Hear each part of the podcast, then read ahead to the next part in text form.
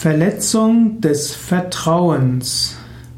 Eines der Ding, schwierigsten Dinge, die einem Menschen geschehen können, ist, wenn sein Vertrauen verletzt wurde.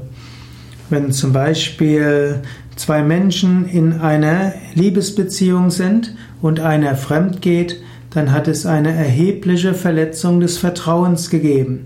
Danach wird es sehr schwierig, die Beziehung wieder zu kitten. Oder wenn zwei Geschäftspartner hm, etwas hm, auf Handschlag gemacht haben und der eine davon abweicht und danach kann es eine erhebliche Verletzung des Vertrauens geben.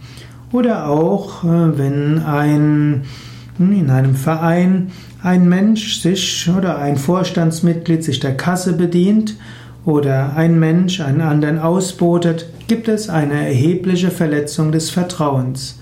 Vieles in der menschlichen Gesellschaft braucht ein gesundes Vertrauen. Manchmal ist auch Misstrauen angesagt, aber man kann mit anderen Menschen nur zurechtkommen, indem man ihnen auch vertraut. Umso schwieriger ist es, wenn man eine Verletzung des Vertrauens erfährt.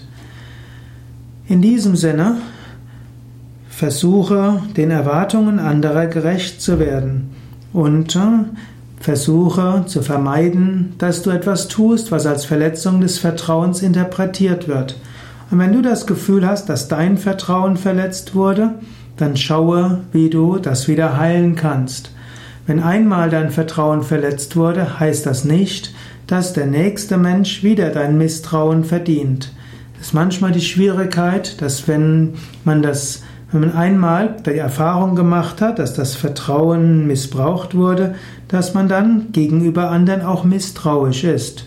Es ist hilfreich, darüber hinaus zu wachsen, denn die meisten Menschen sind durchaus des Vertrauens würdig.